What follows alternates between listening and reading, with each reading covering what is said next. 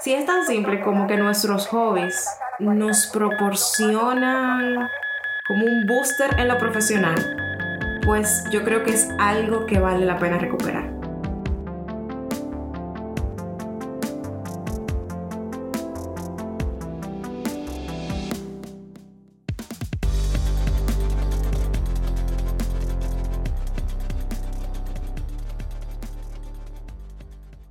Bueno, colegas, segundo episodio de Querido Doctor. Estamos de verdad súper felices de que seguimos constantes en este proyecto que de verdad nos hace muchísima ilusión. Y si nos ponemos un poquito filosófico, pues, ay, yo creo que al final de eso se trata, de que esas cosas que, que nos dan miedo, pues hacerla con todo y miedo, como dicen. Que al final de verdad el miedo nos coja miedo a nosotros y nosotros los doctores vivimos entre experiencias de miedo. Desde los exámenes que tenemos que tomar en la carrera, desde los profesores que nos dan muchísimo miedo. Yo creo que todos tenemos uno, ¿verdad? Desde la presentación de un paciente a jefes eh, de servicio, presentar paciente en otro idioma, muchas gracias. Y, y nada, yo creo que al final nos toca aprender a danzar con el miedo. Porque nunca se va. Y yo creo que mejor es hacer las cosas y, no, no, no quedarnos con, con la idea de, ok, que hubiese sido. Pero el tema de hoy no es sobre los miedos. Hoy vamos a hablar de un tema que de verdad me parece divertido tocarlo y, y bueno, son una de esas cosas que queremos, querido doctor, hablar de temas que a veces ni tiempo nos da para pensar. En mi caso me dio tiempo a pensarlo porque leo un libro que se llama Still Like an Artist en plena cuarentena. Una de las cosas que, que más hice en cuarentena fue leer libros que no eran de medicina. Como la cuarentena paró un poco mi proceso eh, para la especialidad, pues entonces me aproveché y como no estaba estudiando medicina, compré todos los libros que quería leer y uno de esos fue em, Still Like an Artist de Austin Kleon. Y fue un libro que de verdad, con los 10 consejos, que se supone que son 10 consejos para las personas creativas, a mí eso me hizo preguntarme tantas cosas de mi vida y como decirme, wow, Melissa, ¿qué tú hiciste en la universidad aparte de solamente estudiar medicina? Y en eso cae el episodio de hoy. Hablar un poco de los hobbies. Y si es un poco retador tener como mucho material o empezar a decir aquí por qué es importante no perder nuestros hobbies y demás, pero vamos a ver qué tal. Vamos a ver qué tal si al final sacamos algo que valga la pena. La carrera es absorbente que la carrera necesita de nosotros, necesita muchas veces más del 100% de nosotros. Hay momentos en que necesita el 150%. De verdad que eso no es un misterio para ninguno de los que estudiamos medicina, vamos por este, por este trayecto. Pero no solo somos médicos. Esa es nuestra profesión, pero nosotros también somos una persona que tiene gustos, que tiene hobbies, que tiene un sinnúmero de actividades que le gusta hacer, que es verdad que a veces la pausamos, porque entramos en un momento que, que se necesita más de nosotros, se demanda más de nosotros. Pero hasta qué punto ese demandar de nosotros nos hace olvidarnos de nosotros, que ahí es yo creo que más donde radica el problema. A veces caemos en la falsa percepción de que durante la carrera tenemos que usar todo el tiempo que tenemos, porque a veces sentimos que damos un millón. Y no respetamos el tiempo de ocio, que a veces en psicología se conoce así, como ese tiempo para nosotros fluir, para nosotros encontrarnos a nosotros mismos, reconectar con las cosas que nos gustan, hacer eso que de verdad, de verdad, de verdad nos identifica, nos hace único porque poco a poco vemos como que no compagina, como que o estudio o descanso, o solo descanso y no estudio. pero no hemos encontrado como ese balance. Cómo decir, pero es que yo puedo tener ambos y hacerlo bien. Y yo creo que casi todo radica, o al menos en mi caso particular, era porque no aprendí a organizarme. Porque no aprendí a darle el mismo respeto a el tiempo para mí como le daba y respetaba religiosamente el tiempo de los estudios. Me quité mucho tiempo por no organizarme bien. Yo creo que ahí caía más que nada en el problema. A ver, y, y no es que vamos a caer en los extremos, los extremos se supone que lo debemos coger con pinza.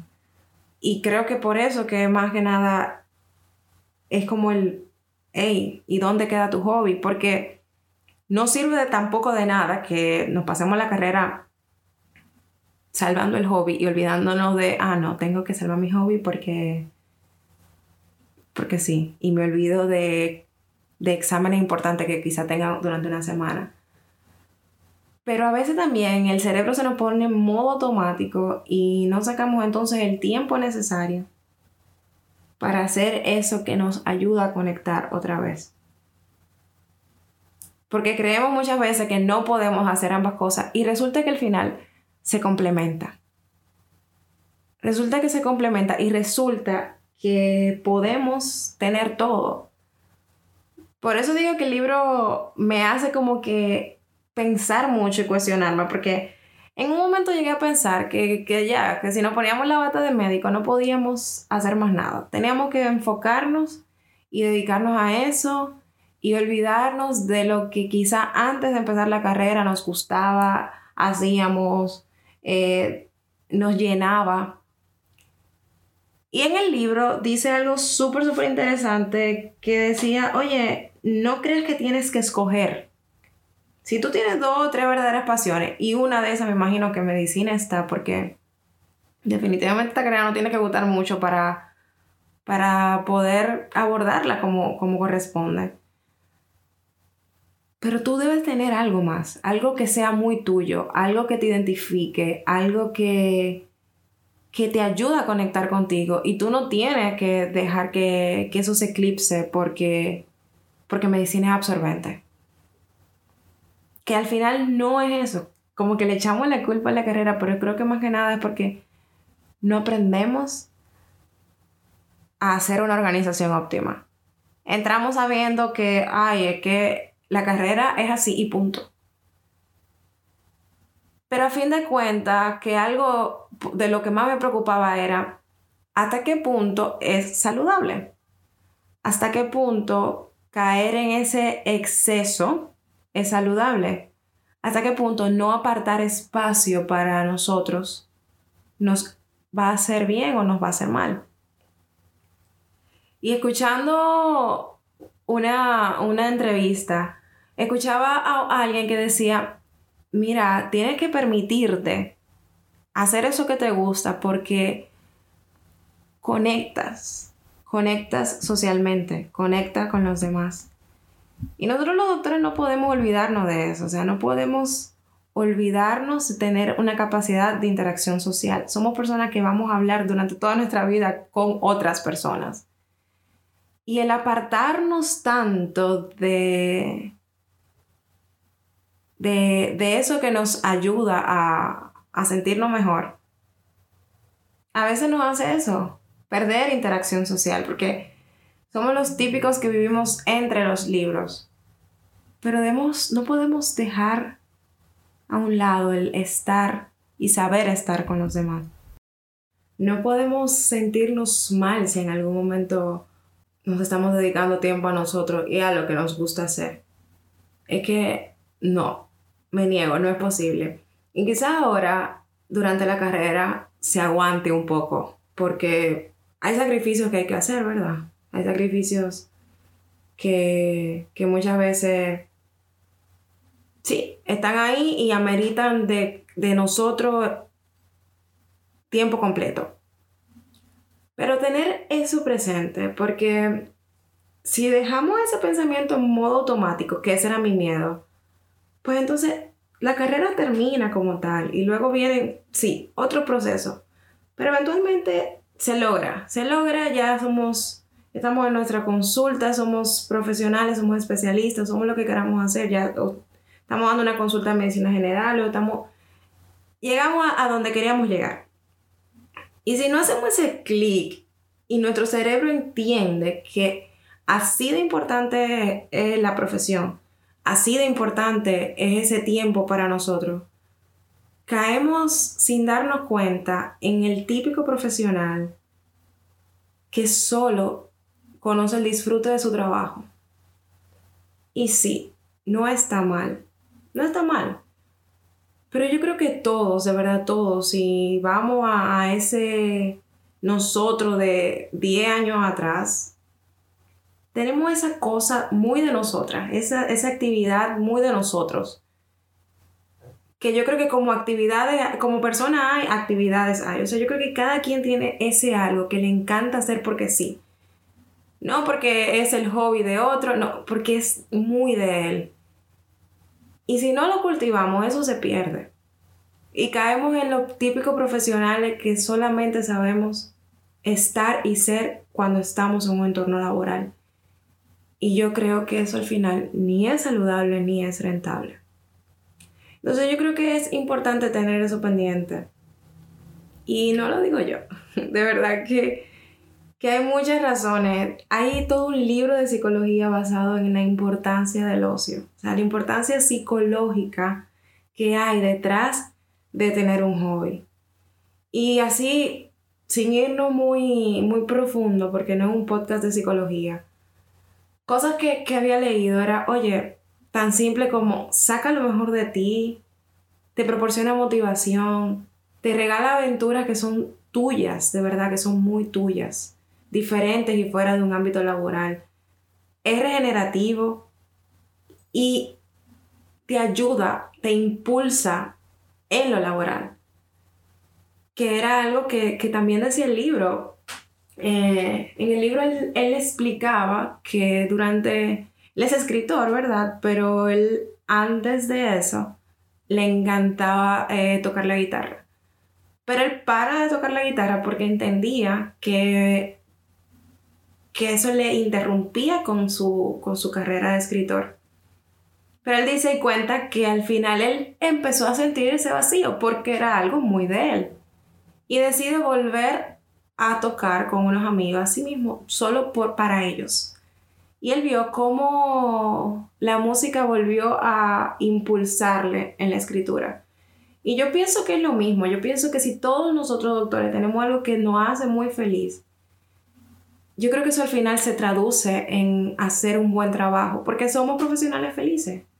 Y es un conjunto, o sea, si es tan simple como que nuestros hobbies nos proporcionan como un booster en lo profesional, pues yo creo que es algo que vale la pena recuperar. Y estos últimos datos para finalizar, por si todavía no los convenzo.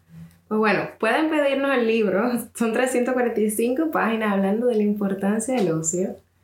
Nos lo pueden pedir al correo con gusto se lo enviamos. Pero quiero como que finalizar diciendo cosas que, que me interesaron mucho. Yo no lo terminé tampoco. Pero ya para mí las razones que, tenía anotado, que anoté y les voy a compartir, fueron suficientes para decirme, eh, hello, tenemos que buscar algo que, que, que te guste muchísimo, aparte de tu profesión.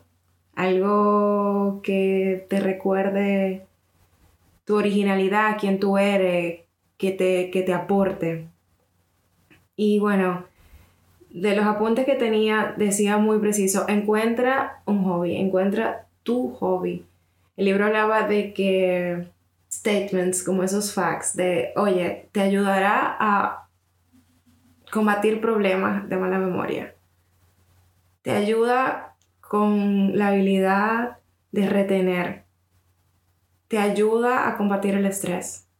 Y sí, obvio, son como, ah, ok, pero eso, eso es lógico. Pero a veces como que no es tan lógico porque no lo hacemos. Entonces, nada, un friendly reminder. Dice que los pasatiempos benefician cuerpo, mente y emociones. buscar un pasatiempo que, oye, o te ayuda a estar en salud porque es un ejercicio físico que te ayuda a estar en salud, o un pasatiempo que mejora de una forma u otra y te estimula diferentes áreas cerebrales, o un pasatiempo en el que tú tengas entres en contacto, si ya sea un pasatiempo artístico, si tú eres un médico que te gusta pintar, tocar un instrumento, pues entra en contacto con ciertas emociones que muchas veces un porcentaje de la población no tiene. Entonces, nada, de verdad, recuperemos nuestras emociones, recuperemos nuestro contacto con, con nosotros, recuperemos ese hobby que, que dejamos porque tuvimos que ponerle en pausa por la carrera y lo justificamos. Sí, si en algún momento de la carrera hay cosas que hay que poner en pausa, se entiende. Pero que no se nos olvide recuperarlo cuando se pueda. Cuando podamos ponerle un poco de balance en nuestra vida porque el rush se calmó, porque las aguas se calmaron. Recordarnos que, aparte de médicos, somos cada uno un ente eh, diferente y eso es lo que nos hace especial que encontremos ese, esa actividad que hacemos con gusto. Cuando vamos a hablar de, hobbies eh, en, alemán, los alemanes dicen ich mache gerne, o sea, yo hago con gusto. ¿Cuál es ese hacer con gusto que tienes tú? ¿Cómo, cuando te preguntan qué haces tú con, con mucho gusto? ¿Cuál sería tu respuesta? y por favor, no se vale estar en la biblioteca hasta, las, hasta que nos saquen de la biblioteca. Busquemos ese, ese hobby que, que, que tenemos y de verdad recupéralo. Recupéralo porque te va a ayudar. Te va a ayudar mucho en el futuro.